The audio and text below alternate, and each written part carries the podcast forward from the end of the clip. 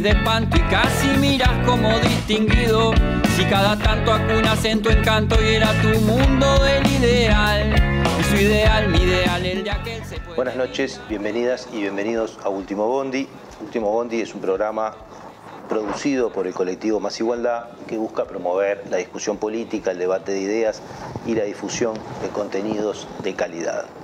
En el día de hoy los convidamos a transitar unos minutos con nosotros para hablar de un tema, además de controversial, eh, difícil, oscuro, eh, complejo, pero necesario de entender. Hoy vamos a estar hablando de impuestos y de los relatos y del modelo social que implican las distintas eh, formas de mirar este tema o de proponer políticas en este tema. Como siempre, tenemos invitados que nos van a ayudar a ilustrar esta situación que los voy a pasar a presentar.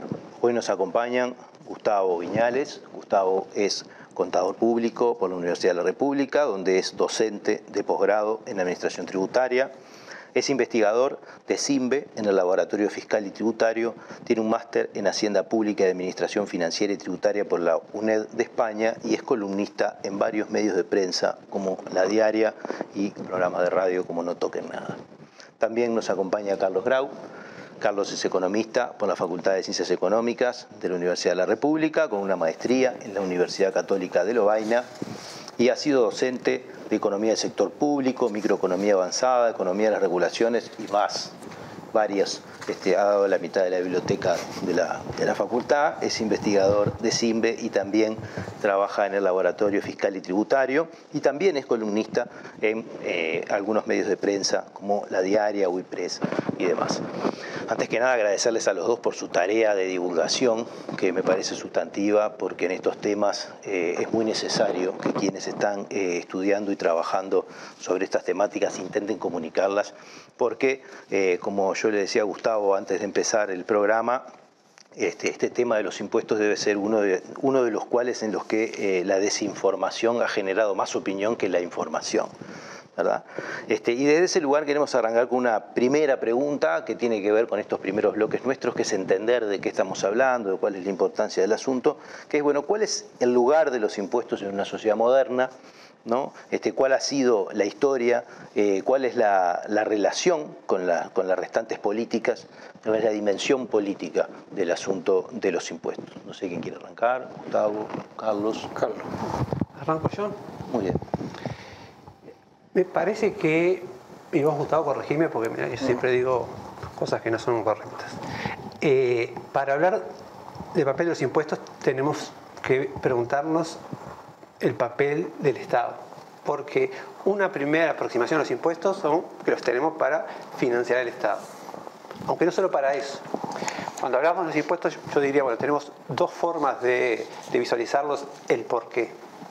Uno tiene que ver con financiar el Estado, pero hay que decir algo más porque ahí no terminamos de responder la pregunta, pero también tienen otros objetivos que, ahora voy a, mencionar.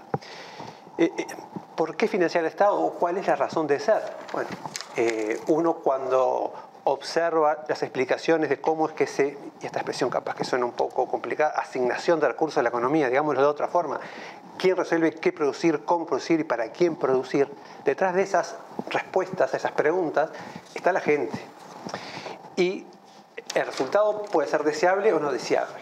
Y ahí es donde uno empieza a decir, para mí esto es deseable, esto no es deseable. Lo que resulta el libre funcionamiento del mercado, para muchos es deseable. Hay como un optimismo que me hace acordar a, Pangloss, el filósofo de, de Cándido del libro de Voltaire. Estamos en el mejor de los mundos posibles, con lo cual no hay nada para hacer, dejemos que todo funcione así. Habemos otros, pues yo me considero en ese grupo, que entendemos que hay cosas para hacer y que el mercado tiene un rol a cumplir, pero que por sí mismo no hace las cosas bien. Y de hecho, la teoría económica eh, así lo reconoce, al menos en lo que hace equidad. Yo diría que hasta los que pueden tener el manual más liberal de economía, eh, de alguna forma están de acuerdo en que no le pidamos al mercado lo que no puede hacer. La equidad no es para el mercado, no le pidamos peras al olmo. Pero no solo equidad, ahí es donde es el punto más de encuentro. Cuando uno empieza a preocuparse por el medio ambiente, y el tema creo que hoy todo el mundo lo vive, otra vez aparecen los impuestos como una herramienta para lograr un objetivo que si dejamos al mercado solo, lleva al planeta a la situación en la que, en la que está.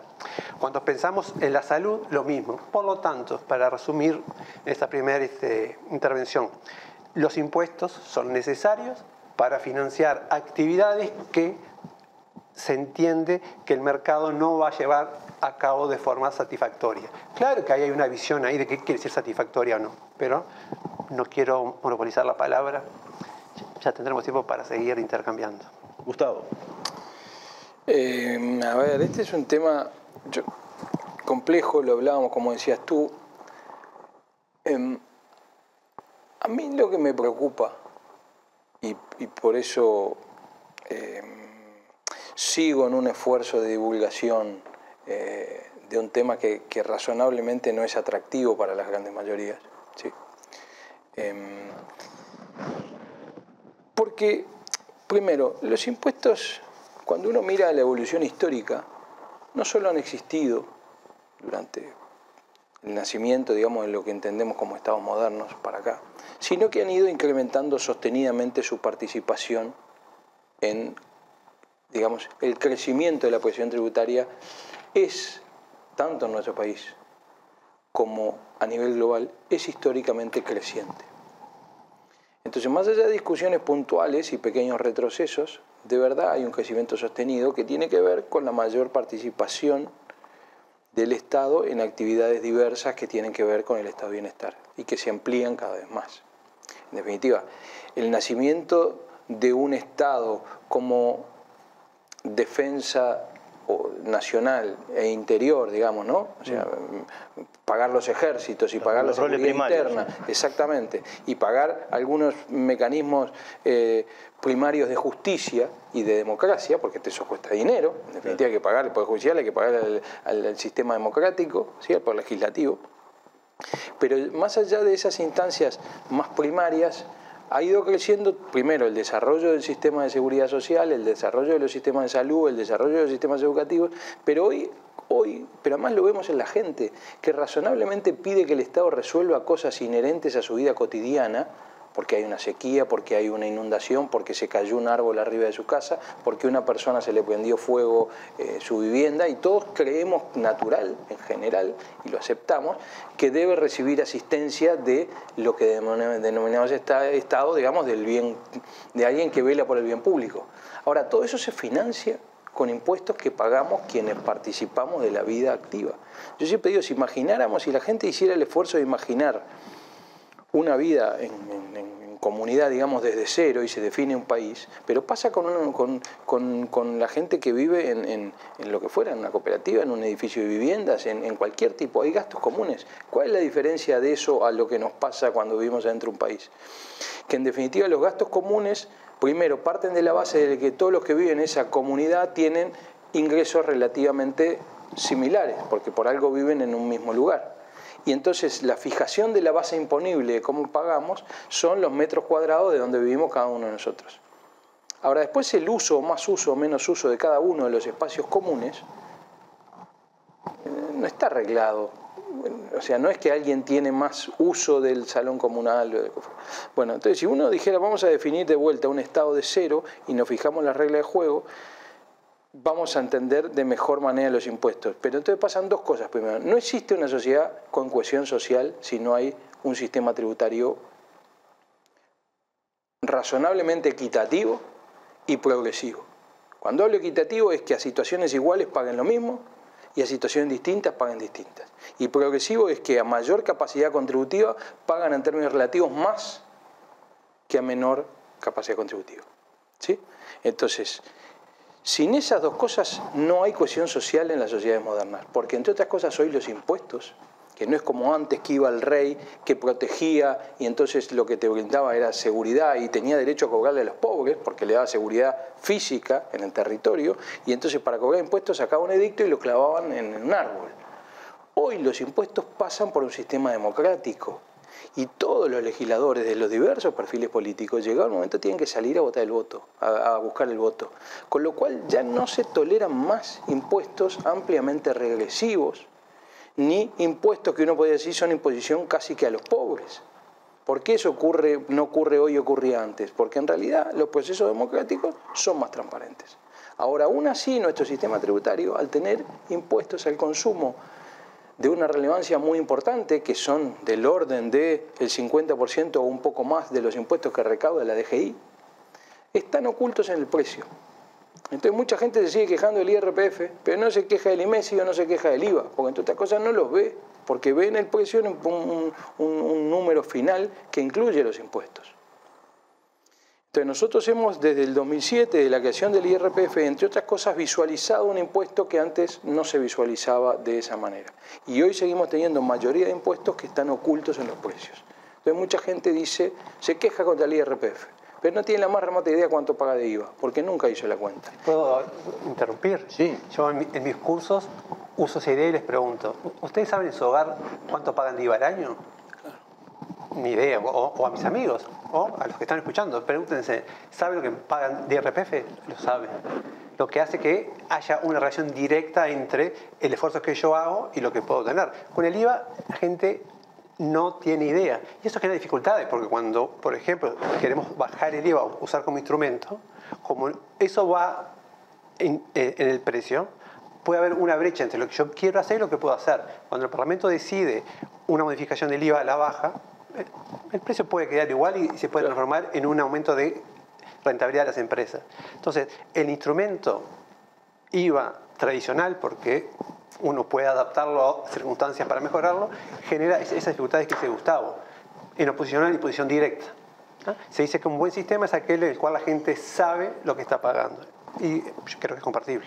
Pero en, aras de, contemplar un poco esta razón de ser de los impuestos, ¿no? que tiene que ver con, en el fondo con la gestión de la vida pública. Claro.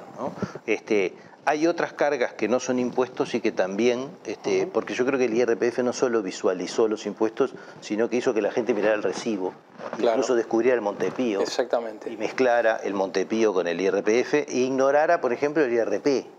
Sin duda. En algunos casos. Bueno, hoy te sigue, por, lo menos a mí, te sigue, me sigue pasando, hay mucha gente que no logra distinguir qué es el líquido y el nominal. O sea, que te lo vuelve a preguntar cuál es el líquido y cuál es el nominal, porque en principio mucha gente se acostumbró durante muchos años que era irrelevante el aporte de seguridad social.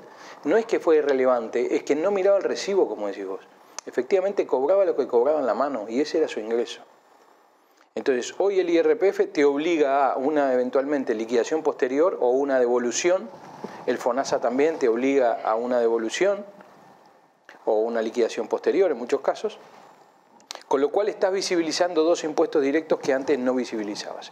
Y los aportes de seguridad social, que muchas veces quedaban ocultos, también porque quedaban bajo un recibo, el que pocas veces usabas, ¿sí? como un instrumento para algo, porque no hacías una declaración posterior o sea, porque el hecho del IRPF es que vos lo visibilizás porque pasás a ser un sujeto contribuyente per se y haces una declaración en la mayoría de los casos, o porque tienen doble ingreso, o porque le queda un saldo, o porque incluso le queda devolución. Pero en, las contribuciones de seguridad social, en realidad, como siempre se oficia el empleador de agente de retención, nada, vos te retienen algo que no en el fondo es una cuestión Vos nunca te enterás del nominal, como quien dice, nunca te enterabas del nominal y siempre yo gano tanto, que es lo que gano en la mano. Y lo que me importa negociar el día que me siento a negociar el sueldo. Y no sé lo que estoy aportando para financiar el FONASA, para financiar mi jubilación. Y sí se quejan a veces de la contribución de seguridad social los autónomos, los independientes, que son quienes tienen además un régimen digamos, que se aporta sobre un, salario nominal ficto muy bajo, porque la realidad es que es esa, yo creo que Uruguay debería pasar a modificar el régimen, no quiere decir aumentarlo en todos los casos, pero sí considerar la capacidad contributiva de cada uno. Hay gente que pagará menos, pero hay gente que debería pagar más.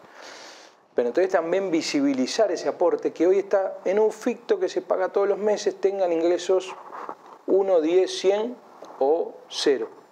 Entonces, claro, cuando tienen cero o cuando hay, digamos, situaciones de quiebre económico como ocurrió durante la pandemia, claro, hay mucha gente que dice, yo no puedo pagar los aportes fijos mensuales, aunque sean bajos, porque no tengo ingreso. Dada la, complejidad del asunto y este, en, materia de rubros, por decirlo de alguna manera, ¿no? las distintas eh, elementos por los cuales se hace una contribución, pero, la, pero en el fondo la relativa simpleza de lo que son las contribuciones, quizás esto se debería empezar a enseñar en la escuela, ¿no? O sea, falta de educación financiera para interpretar un Sí, las recibo. administraciones tributarias han intentado a nivel internacional siempre y de manera permanente incorporar planes de educación tributaria a nivel escolar. En el entendido de que uno va asumiendo como, como se piensa educación vial, digamos, como normas de convivencia que se aceptan necesarias para la convivencia en sociedad. Vuelvo a decir, más allá de la posición que cada uno tengamos respecto a los impuestos y del perfil del tipo de impuestos que tienen un componente político, ideológico finalmente, eh, está claro que, vuelvo a decir, que en toda la sociedad democrática funciona un sistema tributario potente, con lo cual, bueno, uno debería empezar a asumir, yo siempre digo, no, voy a decir el nombre, pero había un viejo director de la DGI que decía siempre, este, yo trato de transmitirle a mis clientes, en la época antes, un profesional tuvo transitoriamente la DGI, pero en la época más que la DGI no existía, digamos, este, el régimen de exclusividad y todo, que la mejor manera de dormir tranquilos es pagar los impuestos. Y bueno, era como yo, no tenía en general mucho éxito, no era un tipo muy querido. Bueno, este, nos tenemos que ir en el primer bloque, volvemos ahora en un minuto en el segundo, este, viendo un poco esta, esta idea, porque vos deslizaste un poco acá de que hay un componente ideológico en este asunto de los impuestos, eh, y también está est- un poco esta idea de, de cuán transparentes o no transparentes son y cómo se interpretan, y cómo a veces eh, también eso nos juega en contra, ¿no? Cómo los que son más transparentes terminan cosechando este, más este, Enemistades. enemistades, mientras los que son más oscuros, incluso a pesar de ser algún- en algunos casos más perjudiciales, no generan nada porque no nos enteramos. Pero bueno, en eso volvemos en un minuto en el segundo bloque de Último Uno.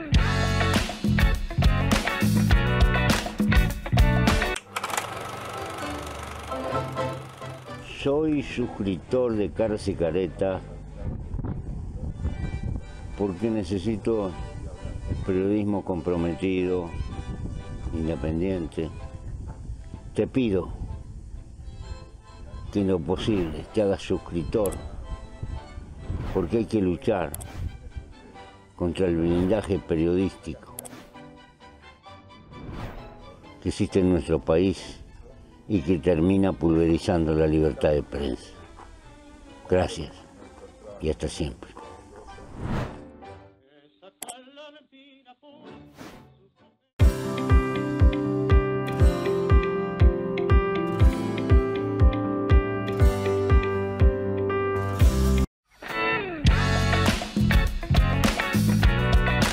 Seguimos en este segundo bloque de Último Bondi, estábamos hablando de impuestos, relatos y modelo social. Todavía no llegamos a la parte de modelo social, pero algo yo insinuaba sobre el primer bloque, porque la preferencia por cierto tipo de impuestos tiene un poco que ver con un cierto modelo de sociedad, este, y porque eh, hay algunas preguntas que eh, es interesante conceptualizar a través de esta discusión de por qué elegir un instrumento u otro. Pero previo a eso, me quiero meter en una pequeña discusión muy corriente en la agenda política eh, que plantea que, bueno, que vivimos, Uruguay es el país más caro del mundo, se dice, ¿no? Es un país, país súper caro.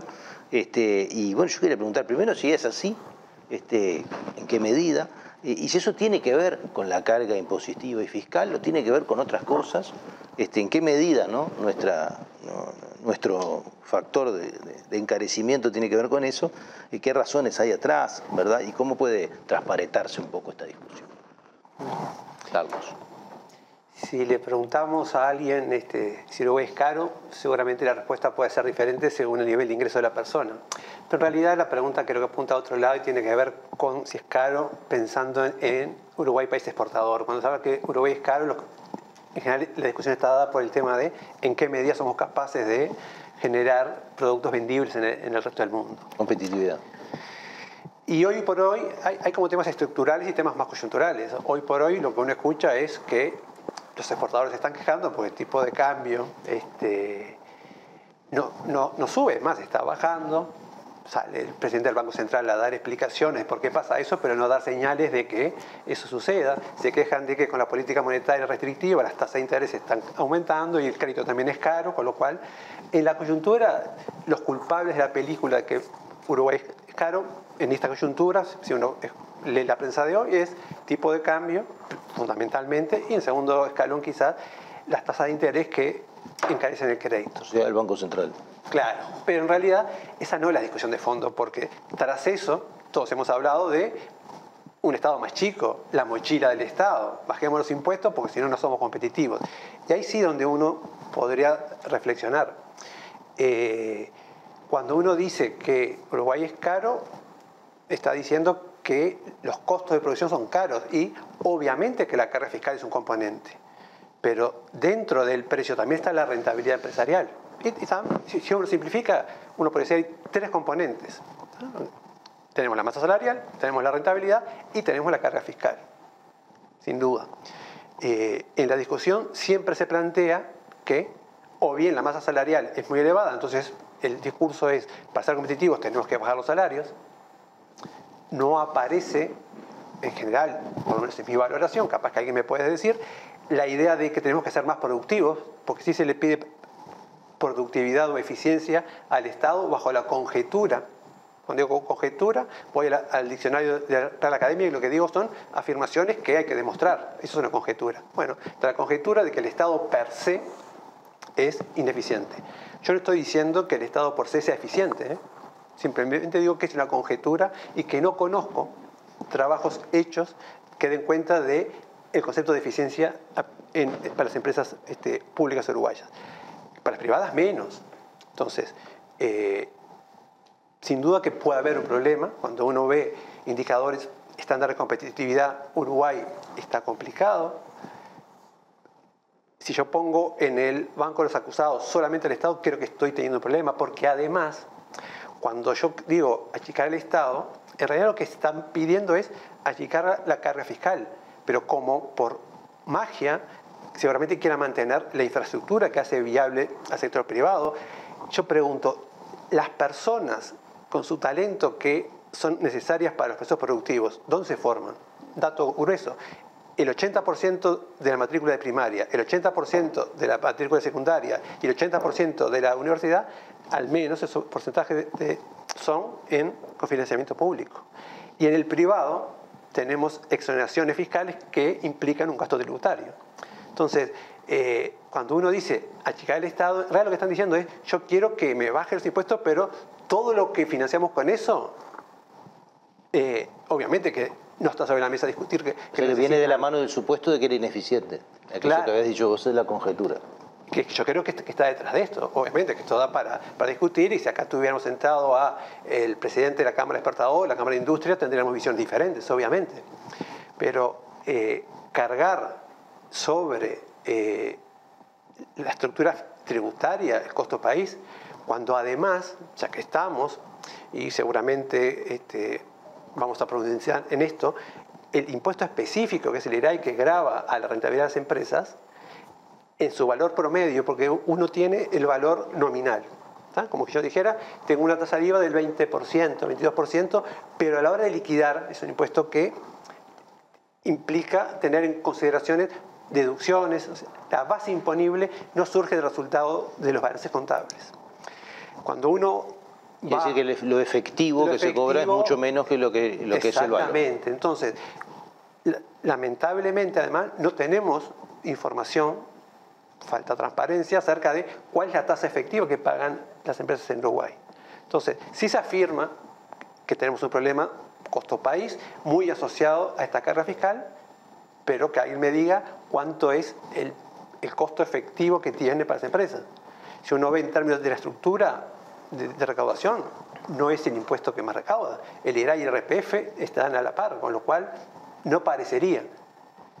Insisto, lamentablemente la presión efectiva que tiene sobre el resultado de las empresas no lo tenemos. Entonces yo diría, no eh, es fácil responder si eh, no hay margen para mejorar en términos de aliviar eventualmente algunos sectores de actividad. Pero yo no aceptaría poner en el banquillo de los acusados a los tributarios sin hablar de productividad, sin hablar de rentabilidad empresarial. Me quedo un poco con esta idea para ir traduciendo también un poco de... Eh, déjame agregar un comentario a esto. Hay dos cosas que la gente tiene que entender. Primero, Uruguay es un país pequeño en un lugar relativamente alejado del mundo. ¿sí? No sería el mismo Uruguay si estuviera enclavado en el medio de Europa, por ejemplo, desde el punto de vista del costo país, de la logística y de las capacidades, digamos, de, infraestructura.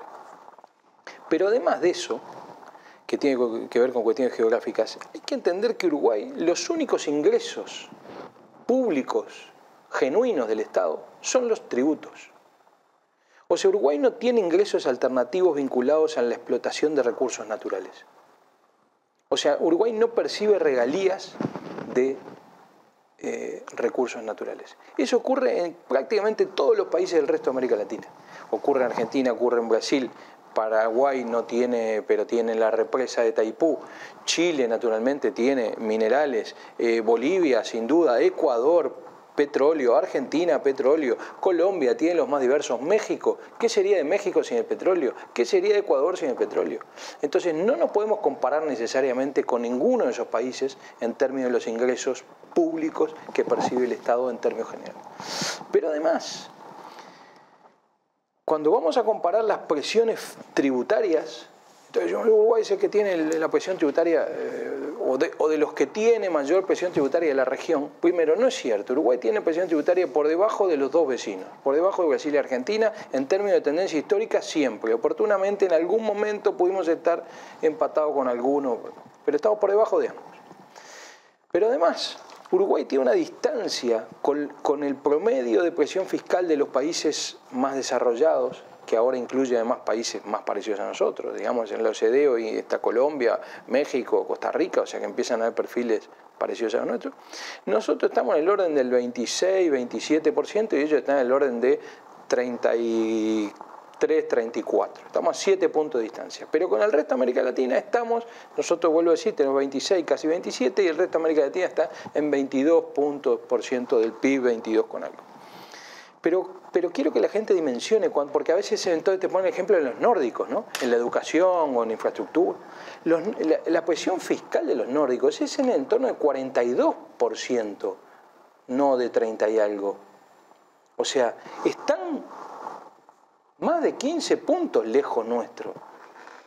¿Nosotros podríamos llegar a eso? No, claramente no. A los niveles de desarrollo que tenemos, seguramente que no. Pero con la distancia que nos separa con los países de mayor desarrollo, esos siete puntos, naturalmente que en algunas cosas Uruguay debe mejorar disminuir gasto tributario, mejorar la eficiencia en algunos tributos para lograr avances.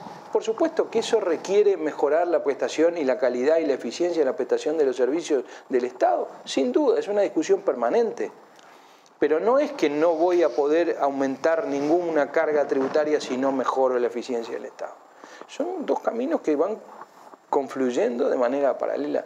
Pero si no dimensionamos que Uruguay de verdad no tiene otros ingresos alternativos, el principal sector de actividad en el Uruguay es el sector agropecuario. Yo creo que eso es un dato que, es reconocido y que, es relevante. Esta semana pasada salió un reportaje del presidente de la Asociación Rural del Uruguay que según estudios de ellos la carga tributaria del sector agropecuario es 7 puntos del PIB, digamos, del sector y que estarían en el tercer escalón con los distintos sectores, o sea que este, serían el tercer sector. No dice cuáles son los demás sectores, ¿sí? pero está claro que no es el sector de mayor carga tributaria, yo lo digo hace muchos años, el sector agropecuario en nuestro país está con una carga tributaria menor a la industria y comercio, menor a los servicios y menor a los regímenes generales. Siempre tiene un régimen más favorable que el general. ¿sí? Eh, entonces, está claro que es un sector exportador que hay que medir su competitividad en términos internacionales, pero hoy nuestra capacidad de producir valor en mayor medida la tiene el sector agropecuario. Entonces, los impuestos, les vuelvo a decir a la gente a veces que les cuesta entenderlo, los impuestos graban capacidad productiva, eh, perdón, capacidad contributiva, graban valor, graban manifestaciones de riqueza. Se acabó, vuelvo a decir algo que dije, se acabó de decir, le vamos a cobrar impuestos a los pobres porque en realidad los ricos los tenemos que medir en términos... No, tenemos que cobrar capacidad de riqueza. Ahora, ¿cuál es el problema en Uruguay? Que muchas veces eso no alcanza, porque vuelvo a decir, no hay otros ingresos públicos genuinos. Eso no alcanza, entonces las capas medias también tienen un peso contributivo relativamente importante cuando hablamos de seguridad social, la otra vuelta hablaba con, con, un colega, y claro, ¿Hubo alguna comparación de cuánto aportaban en Suecia las empresas y las personas? Es incomparable nosotros compararnos con lo que ocurre en los países nórdicos. por distintos motivos, entre otras cosas porque los países nórdicos, el caso de Noruega, tienen un fondo vinculado al petróleo que está destinado específicamente a la seguridad social. Pero además las empresas pagan alícuotas que están en el orden del 30%, o sea, la carga total es muy alta y las empresas son las que más contribuyen. Entonces, claro, entonces es una comparación que no podemos dar, pero es una discusión que debemos dar. ¿Es fácil llegar a eso? No, por supuesto que no. Pero estamos a una distancia donde hay cosas que Uruguay podría realmente poder avanzar, a mi juicio. Si mal no entiendo, alguna de las cosas que, están planteadas arriba en la mesa para contestar esta pregunta es que tenemos un problema, este, por decirlo de alguna manera, de, tipo de cambio, de atraso cambiario estructural del país, que es histórico. Además, hemos hecho algunos programas sobre el problema del atraso cambiario y la renta de la tierra, este, y cómo eso ha fungido en la historia como un amortiguador distributivo en general, ¿no? y que, viene siendo interesante, pero que eh, toda esa discusión que podría arrancar centrándose en el Banco Central se desplaza hasta este otro tema de los costos de producción, que en realidad tiene por lo menos tres renglones, como, como bien vos decías, y terminamos hablando de uno solo, este, y dando por sentado de que el otro también es una carga, que, me animo a decir que es la masa salarial, ¿verdad? Este, y nunca está la rentabilidad arriba de la mesa, que además no se puede terminar de descubrir por no conocer información que nos permita ponerla sobre la mesa.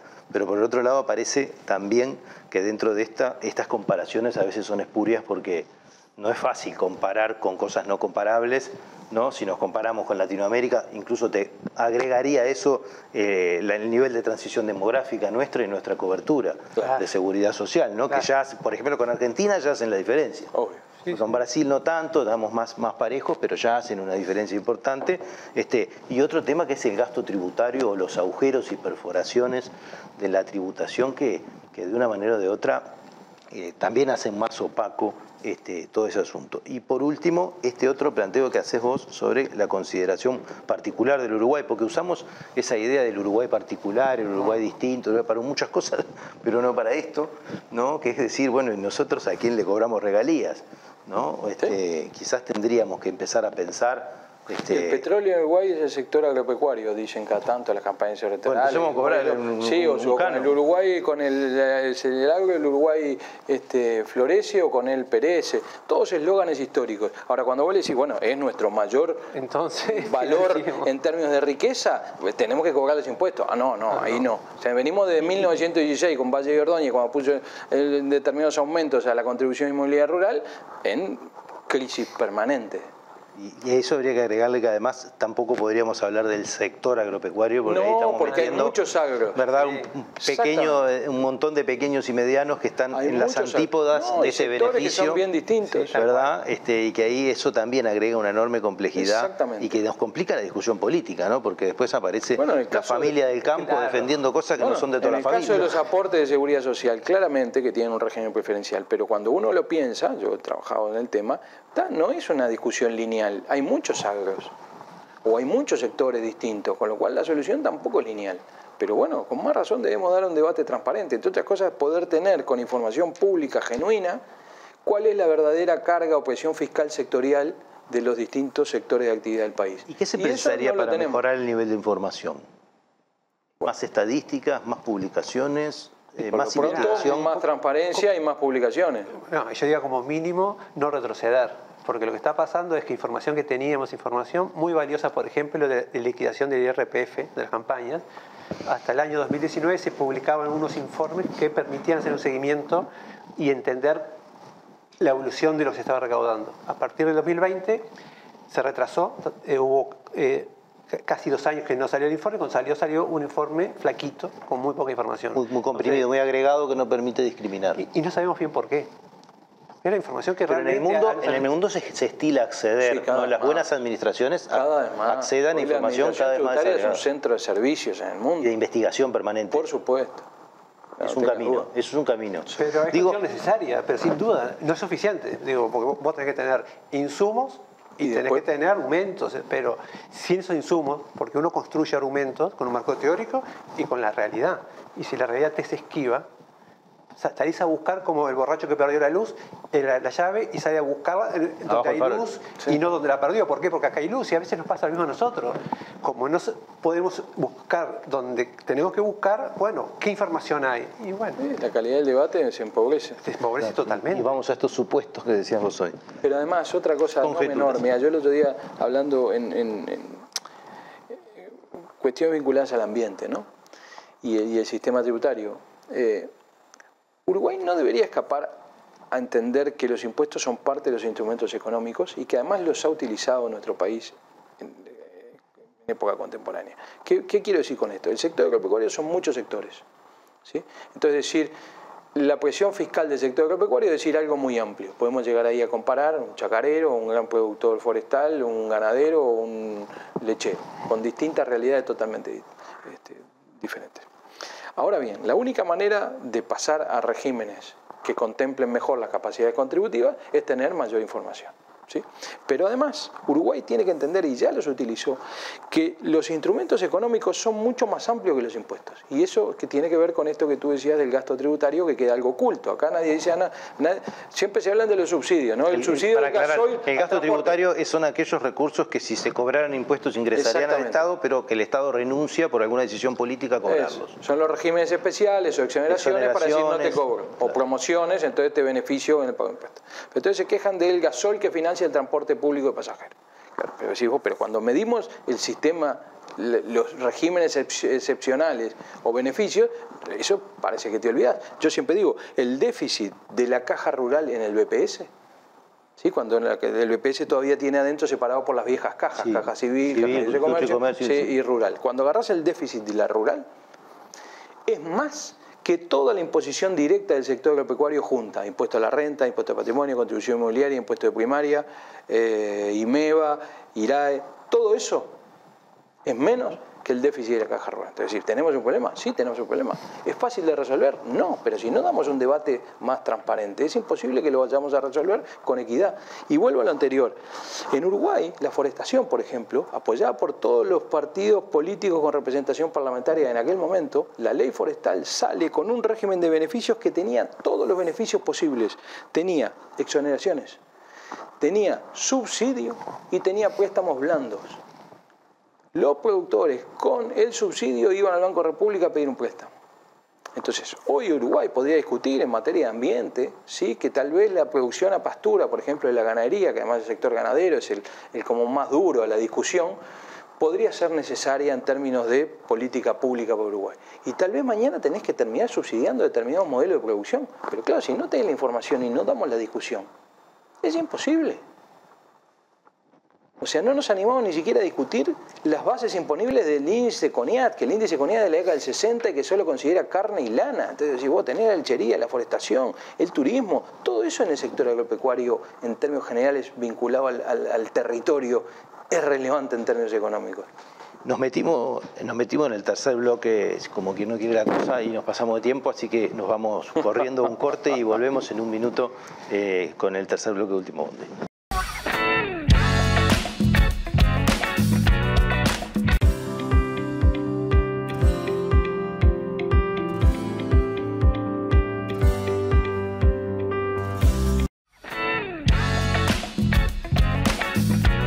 En este tercer bloque de Último Bondi, estamos hablando de impuestos, relatos y modelo social, eh, y creo que hemos hablado ya de, las tres cosas, eh, y nos toca, como en todos los terceros bloques, adentrarnos en ideas, también capaz que con un poco más de recopilación de información, ya estábamos empezando a plantear por lo menos algunas cosas eh, necesarias para mejorar esta discusión que tiene que ver con las bases informacionales, ¿no? con, el acceso a, la posibilidad de investigar, de poner sobre la mesa, de transparentar. Transparentar es una palabra que ha venido mucho, ha venido de la mano de la discusión de dónde está escondido el asunto, si en los impuestos o en los precios, ha venido de la mano de, conocer ef- efectivamente las estructuras de, de aportes de los distintos sectores. Este, pero además, en el marco de esto aparecen nuevas discusiones en el mundo, porque si uno hablaba hace 10 años de aumentar impuestos, eh, tenía capaz que algunas voces más todavía en contra de las que tiene hoy, porque hoy han empezado a aparecer algunas discusiones en el mundo de la mano de, la gigantesca acumulación, ¿no? brutal acumulación este, de, super mega empresas ¿no? deslocalizadas que este, evaden y que bueno, y el mundo está discutiendo qué hacer un poco con esto, eh, por, el impacto que tienen las economías domésticas este, y por, y por la, situación en sí misma, ¿no? de la generación de espacios, este, de agujeros en el mundo de fiscalidad que permiten esto. Eh, y bueno, y en esta idea de principio empezamos el programa, ¿no? ¿Para qué los impuestos? Y bueno, si los impuestos tienen que ver con la organización de la vida pública, de una manera u otra corresponde discutirlos. Así que los invito a pelotear un poco eh, en esta construcción que tiene varias capas, ¿no? Una que es conceptual y global, ¿no? Este, y otra que es doméstica este, y que puede tener que ver con pistas para pensar este, desde la política. Capaz que arranco con algo general. Tras la pandemia, quizás poco antes, pero la pandemia puso sobre la mesa eh, el tema de la desigualdad.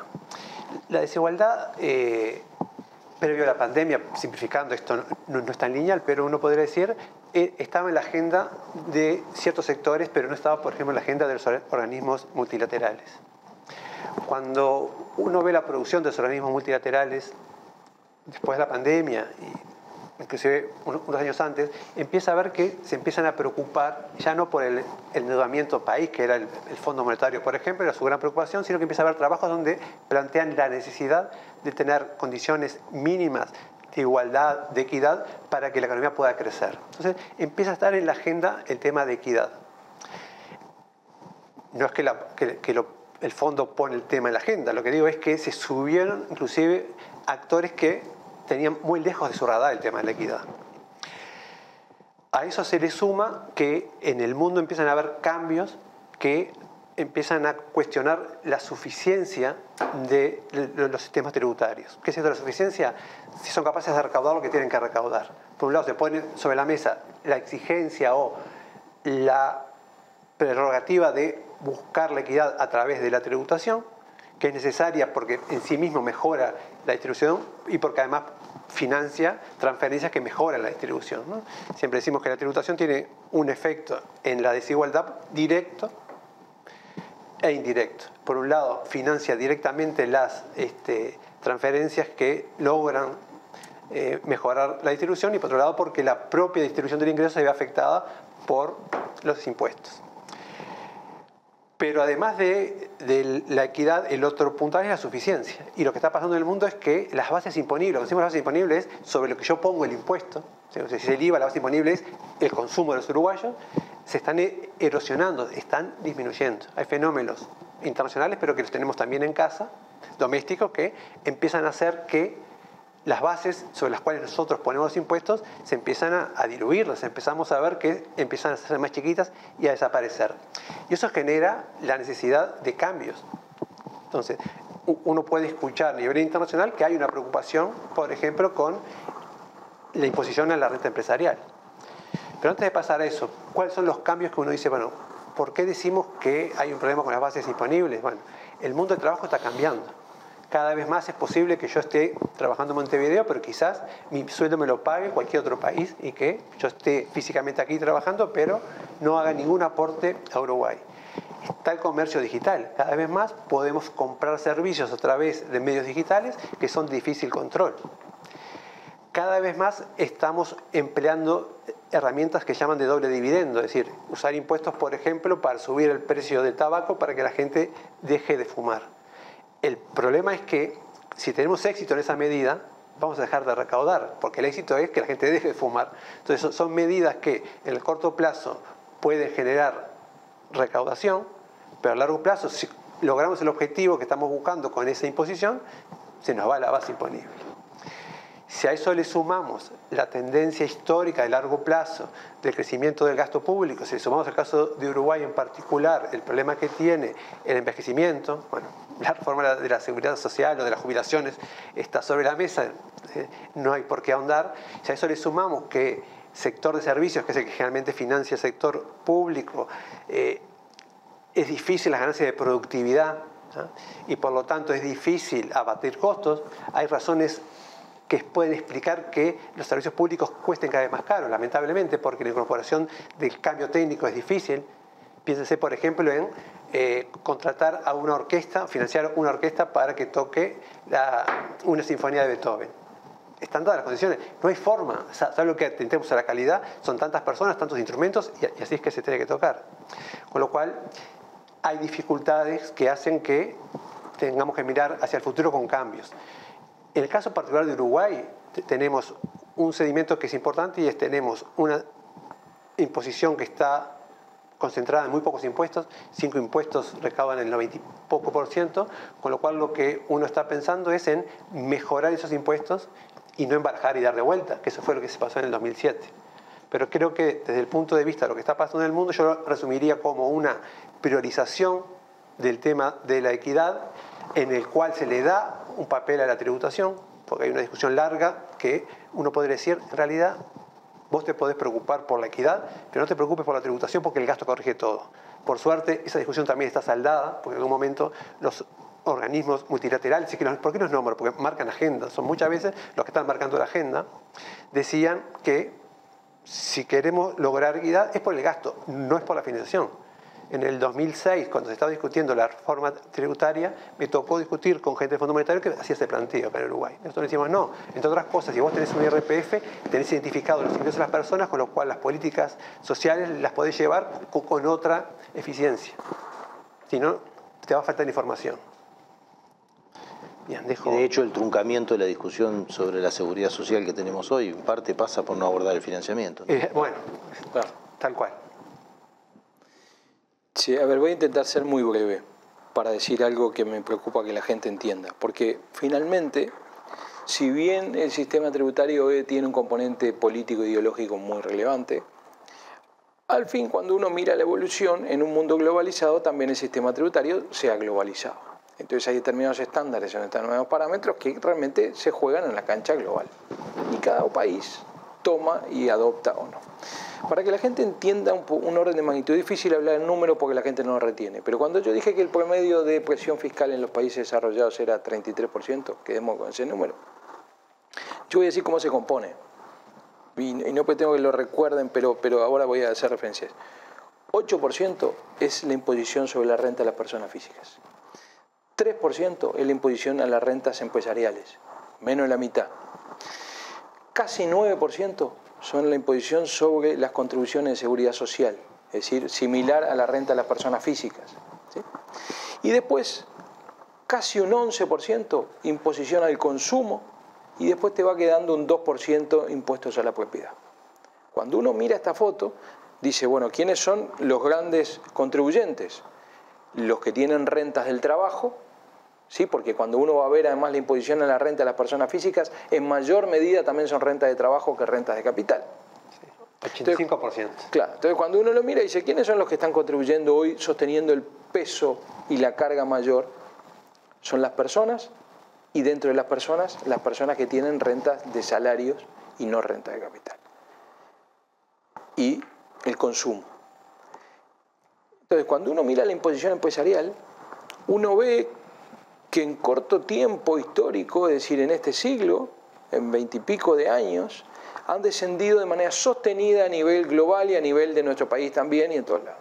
Entonces, hoy vuelvo a decir, en Uruguay, este, si bien la carga sobre la renta de las personas físicas no es tan relevante, porque hay un techo arriba donde no, no hay más gente con capacidad contributiva, sigue siendo mucho más importante la seguridad social, el consumo, y, la renta de las personas físicas y sigue estando por debajo de todos ellos, de cualquiera de ellos, la imposición empresarial. Entonces, eso ha ido sostenido desde la década del 90 para acá, disminuyendo a nivel global. La tasa nominal global a, inicio de siglo era 32% y hoy está en menos del 23%. Esa es una tasa nominal. ¿Eso qué ha pasado y qué ha llevado? A que los países empezamos a tener superempresas globales ricas que logran no tributar en ningún país, porque optimizan la localización de sus rentas y muchas de las rentas quedan en bases imponibles muy difusas, como son derechos eh, no tangibles, ¿sí? Eh, lo que se llaman renta pasiva, derechos sobre patentes, hoy tiene mucho valor la tecnología, eh, rendimientos este, financieros que se localizan en zonas de baja o nula tributación y las rentas reales de la actividad comercial quedan en los regímenes, digamos, generales a, una, a un rendimiento o a una rentabilidad muy baja. Vos decís que ese proceso que se logra consolidar en los últimos 10 años, especialmente, es hijo de un proceso de relajamiento general de la imposición al, sector empresarial que, arrancó en los 90. Sin duda. Que generó agujeros y, Sin duda. y, lugares difusos donde y se fue que, el crecimiento, entre otras cosas, dependía de las mejoras en la productividad de las empresas y la presión de las empresas como actores globales de mucho poder, digamos. Hoy tenemos grandes empresas mucho más poderosas que, los, que muchos países. Muchísimo. Pero digo, esto que estoy planteando no es que lo, le pase a Uruguay, le empezó a pasar a Estados Unidos, le empezó a pasar a países europeos. Entonces, ¿cuál es la reacción? Primero, o sea, nosotros teníamos un mundo armado tributario internacional con convenios para evitar la doble imposición. Era decir, que una empresa que estaba deslocalizada no pagara, por ejemplo, en Uruguay y en su país de la casa matriz, que fue Estados Unidos, cuando mandara los dividendos. Entonces teníamos convenios para evitar la doble tributación. Hoy empezamos a hacer convenios, o mejor dicho, a entender el régimen y a, hacer regímenes para evitar la doble no imposición, porque las empresas lograron por vía de los convenios quedar en situaciones, optimizar los convenios al, a grado tal que lo que produce es no imposición en ninguno de los dos lugares. No solamente no doble, sino ninguna. exactamente, hoy estamos en esa situación. Entonces el mundo se empieza a mover y la OCDE es la primera esto hace años que viene, en un régimen para evitar esa erosión de las bases imponibles que decía Carlos. Donde estamos hoy es que existe un régimen, y, digo hoy porque pasó esta semana, esta semana Europa que tuvo problemas primero con Polonia, después con Hungría, llega porque lo tiene que hacer por consenso, entonces es muy difícil para Europa algunas cosas tributarias, porque basta que uno diga no y no sale. Bueno, esta semana Europa logra un acuerdo para llegar a una tasa de imposición mínima del 15% sobre las rentas empresariales y las rentas efectivamente, digamos, por balance contable, no solo las rentas fiscales, para poder implementarse a partir de 2023. Llega un acuerdo. Poco, ¿no? No, es muchísimo, porque este es un acuerdo de la OCDE que se vino trancando por, por, porque es difícil instrumentarlo, por cuestiones políticas, y Europa dice, aunque no salga, que seguramente va a salir por la OCDE, donde Uruguay va a quedar adentro, porque tiene el compromiso ya asumido de que va a adoptar ese sistema, ¿sí? si bien no se pronunció favorablemente, no se pronunció en contra, con lo cual está adentro. Pero Europa dijo, aunque no se haga la ODE, nosotros lo vamos a empezar a aplicar. Pero además Estados Unidos, en un régimen que no es igual, pero es parecido, Biden a partir de enero del 2023 tiene una tasa que se llama así como eh, tasa corporativa mínima complementaria, que también es un 15% para las grandes empresas que tienen que pagar una tasa complementaria al impuesto y esa tasa, digamos, tienen que llegar al 15% efectivo de sus rentas contables. Entonces el mundo lo que ocurrió es que tenía países pobres, con pandemia, con crisis financiera, con estados que tenían debilidades estructurales financieras y empresas globales ricas mundo empezó a decir esto no lo podemos seguir sosteniendo, la coordinación internacional no es sencilla, pero está ocurriendo y está ocurriendo de forma revulsiva, vuelvo a decir, Europa esta semana esto, aprueba esto, digo porque nunca lo vimos, yo no lo vi en la tele, pero es una revolución. obvio, es, obvio. Y Uruguay no está ajeno a esa revolución, o sea, no, sale, yo digo que va a pasar, lo vemos. no es que yo tenga la bola de cristal, es que va a pasar. Igual podés decir que tenés bola de cristal y no, y capaz que así te escucha alguien. Crean que Uruguay va a tener que ir a un proceso de una tasa de imposición mínima del 15%, primero para las grandes empresas, pero eso marca un umbral, porque en realidad lo que se trata es que después podés... Si, ¿Qué es lo que pasa hoy? Que políticamente, si las grandes empresas no pagan, las medianas empresas te dicen, oh, pero o los trabajadores te dicen, pero nosotros solo pagamos la fiesta. Irrazonablemente. ¿Qué es lo que dijo Biden? Yo no tengo nada contra los ricos, pero tienen que pagar su parte justa de la torta. Pero es lo que decía acá este, este solo Uruguay respecto a la forestal. Claro, bueno, ahí está. ¿No? Sí, pero es bueno, Si ellos no pagan, es legitimar el sistema. ¿No? Sí. Bueno, este nos fuimos, este, pero bueno, no sé si quieren agregar alguna cosita más. Eh, yo quisiera agregar de que junto a los problemas estos de la equidad han aparecido también, ¿no? sobre estos niveles de concentración, problemas con la viabilidad de la democracia. Sin duda, claro. que han aparecido también porque, bueno, han hecho, eh, existe este poder de influencia desmedida este, que determina las decisiones soberanas de los países y que, que empieza también a apretar desde, ese otro lugar. Sin duda, y yo decía hoy, por eso te digo, eh, la cohesión social que es relevante y es imprescindible para los países, pero también para el desarrollo económico. O sea, cuando uno mira la historia, los procesos de guerra fueron destructivos de valor. Y los procesos de conflicto social son destructivos de valor. Naturalmente que pagan más los más débiles, como ocurre en general. Pero no hay un proceso de crecimiento sostenido si no tenemos niveles de cohesión social razonables. Y los niveles de cohesión social razonables se pueden lograr con un estado de bienestar que procure condiciones mínimas para la población. Y eso se sostiene en Uruguay con impuestos. Y me quedo con esto que decía Carlos porque creo que eh, lamentablemente la discusión proconservadora en esto siempre ha sesgado eh, el, foco, ha, empujado el foco al gasto y nunca al financiamiento. Y creo que estamos en, ya sea desde las bases informacionales necesarias para poder ilustrarlo, como desde lo conceptual, este, estamos en un momento donde hay que empezar a, militar la discusión del financiamiento de las cosas. Sin duda.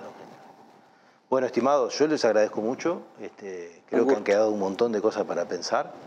Ojalá. Ojalá. Y bueno, y nosotros nos vemos eh, otro martes en otra propuesta de Última Monte. Buenas noches. Buenas noches.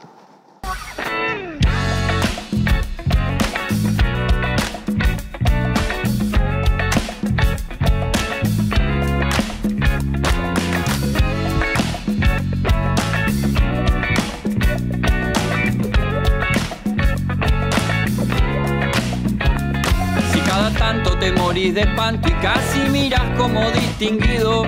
Si cada tanto acunas en tu encanto y era tu mundo del ideal. Su ideal, mi ideal, el de aquel se puede mirar desde lo distinto. Si por las noches compartís el tinto con ese que piensas.